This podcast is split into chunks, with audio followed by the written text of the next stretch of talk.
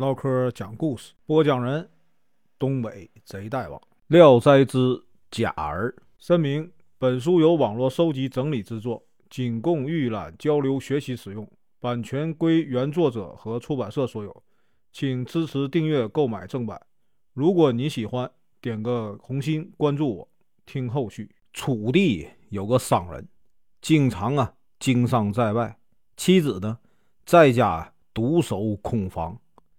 一天夜里，他梦见与人呢交媾，猛地惊醒了，用手一摸呀，发现是个矮小的男人。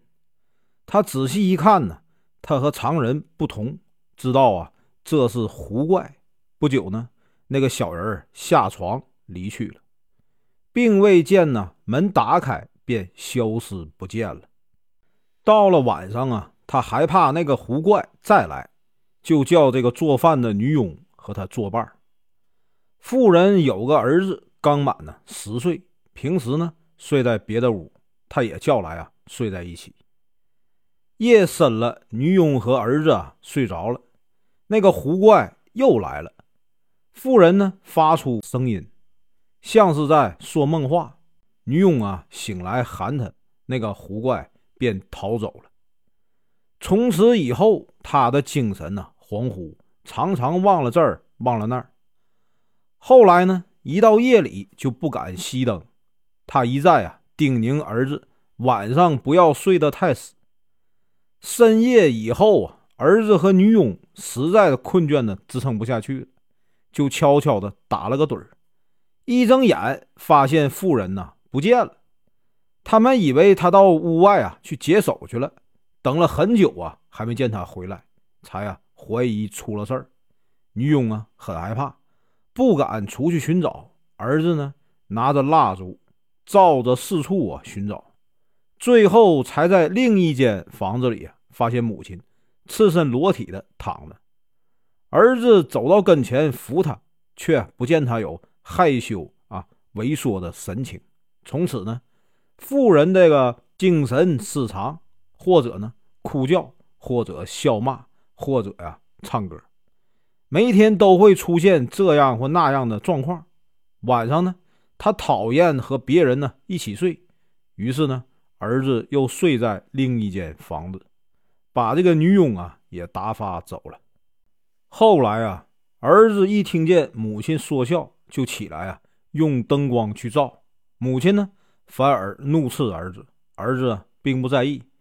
因此啊，大家都说那个孩子。胆子大，但是呢，小孩太贪玩，每天呢学做这个泥水匠，用砖块和石头啊垒在窗户上。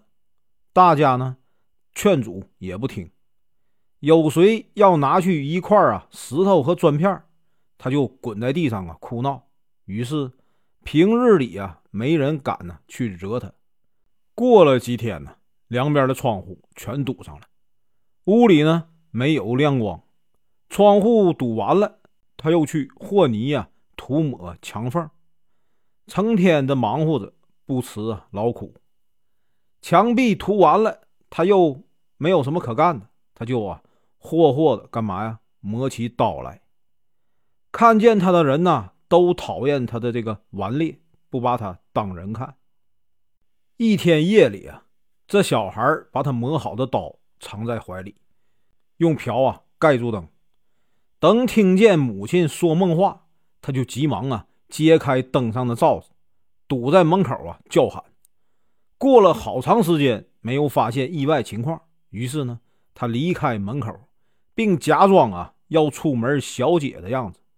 突然发现一个像狸猫的东西，突然窜到门缝处啊要逃走。那孩子急忙用刀啊砍过去。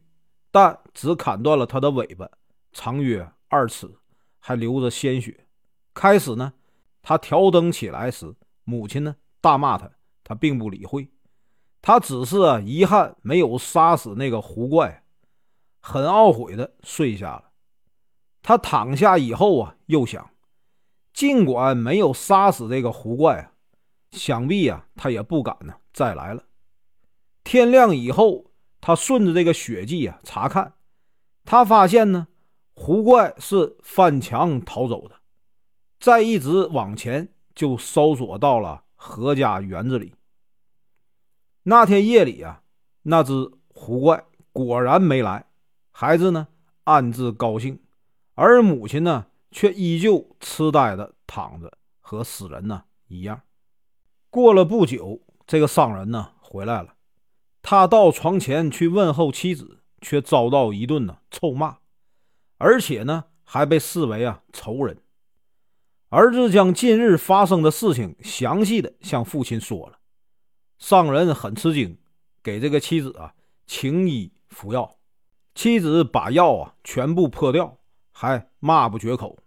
后来商人呢又把这药掺进那个汤水里啊让他喝。几天后呢渐渐的好转了，父子很高兴。一夜睡醒，妇人呢又不见了。父子啊，又从别的房间找到了他。此后啊，妇人又开始疯疯癫癫，不愿和丈夫住在一起。一到晚上就跑到别的房间，丈夫挽留她，她就骂得更厉害了。没办法呢，商人就把别的房间呢全都锁上。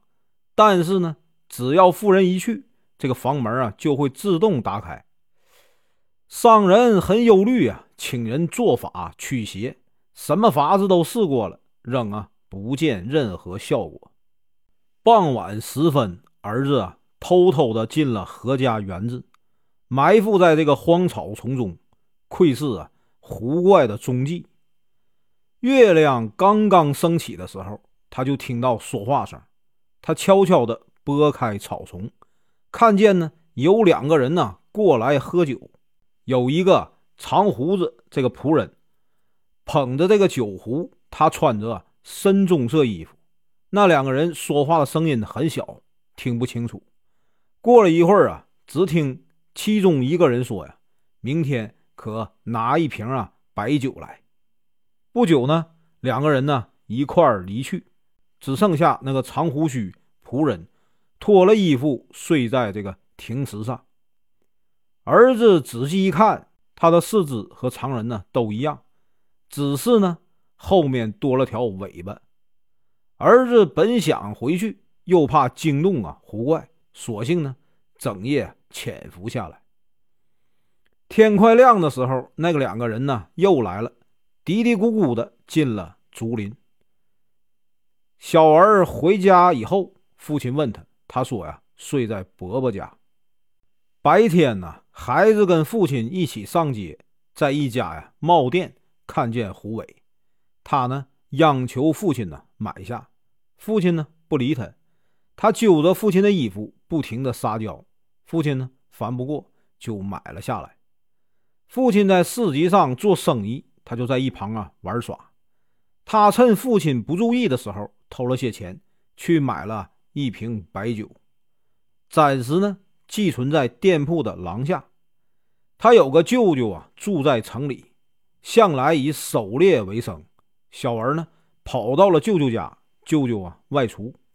舅母问起啊母亲的病情，他说呀，这几天稍好了一些，又因着家里的老鼠咬坏了衣服，母亲呢气得又哭又骂，特地叫我啊要些啊打猎用的毒药。舅母从这个柜子中啊取出一钱呢。毒药包好给他，他嫌少。趁这个舅母啊下厨房给他做汤饼时，他偷偷的揣了一大把在怀里。他过去对舅母说：“不要烧火了，父亲在这个市集上等着呢。”他呀径直出门，又把这个毒药啊偷偷的放进酒里，然后呢到这个市集上去游玩，直到天黑呀才回家。父亲问他干什么去了，他就说啊，去了舅舅家。从这天起，他每天都要到市集上去闲逛。一天呢，他突然发现那个长长胡须的仆人夹杂在人群中。小儿呢认准后啊，就尾随着他，慢慢的和他搭上了话，问他的住处。那人说呀，住在北村。那人又问小孩住处，小儿呢？故意说住在山洞。长胡须的人呢，奇怪，他住在山洞里。小儿呢，笑着说：“我家呀，世世代代居住在山洞，你不也一样吗？”那人听了更加吃惊，便问呢：“小儿姓什么？”小儿说：“呀，我是胡家孩子，我曾在什么地方见过你跟两个少年郎？你难道忘了吗？”那人把他呀仔细的看了看，半信半疑。小儿呢，悄悄把这个衣襟呢撩起，微微露出那条假尾巴，低头说：“我们混杂在人群里啊，只是这东西没法去掉，最可恨了。”那人问：“你到市集上来干什么？”小儿说：“父亲叫我来买酒。”那人说：“他也来买酒。”小儿问他：“买着了吗？”那人说：“我们很穷，所以偷的时候多。”小儿又说。这差事啊很苦，老叫人呢担惊受怕。那人说：“受主人之命，不得不这样。”小儿趁机啊问：“你的主人是谁呀？”那人答道：“就是你以前见过的那位兄弟俩呀，一个和这个北村呢王家媳妇儿私通，另一个住在啊东村某老翁家。老翁家的儿子啊凶极了，砍断了他的尾巴。”养了十天呢才好，现在又要去了。他说完就要走，说：“不要耽误我的事儿。”小二说：“偷比较危险，不如买着保险。我以前呢把酒寄存在廊下，就啊赠送给你吧。我口袋里还有些钱，不愁啊另买。”那人惭愧，没什么可以回报他了。小儿说：“我们呢本是同族。”还计较这点东西？有闲暇时间，我还想和你啊痛饮一番呢。那人跟着小儿啊一起到了酒店，小儿呢把那壶毒酒啊交给了他，就啊回家去了。到了夜里，小儿啊见母亲睡得很安静，不再往外跑了。他心里知道啊那个狐狸精一定发生了异常，这才把情况啊详细的告诉了父亲。他叫上父亲呢，一起去查看。果然看见那两只狐狸啊，死在亭子里；另一只呢，死在杂草丛里，嘴上还有啊这个血渗出。酒瓶还在，他拿起摇一摇，里面的酒啊尚未喝完。父亲很吃惊的问道：“为什么不早告诉我呀？”小儿说：“这东西啊，机灵极了，稍一泄露啊，他就知道了。”商人高兴地说：“儿子啊，你真不愧是啊讨狐的陈平啊！”于是呢，父子二人呢背着狐狸回家，其中一只狐狸断了尾巴，刀痕呢还很明显。从此啊，他们家便平安无事。只是那个妇人呢极为瘦弱，神志呢渐渐的清晰了，却咳得很厉害，一吐痰就好几声，不久呢就好了。北村王家的媳妇儿也一向啊受这个狐怪祸害，这时去询问，得知狐怪已绝迹，他的病啊也好了。商人呢因此认为啊儿子很了不起，于是呢便请了老师啊教他骑射。后来他官至总兵。本文结束，感谢观看，请听后续。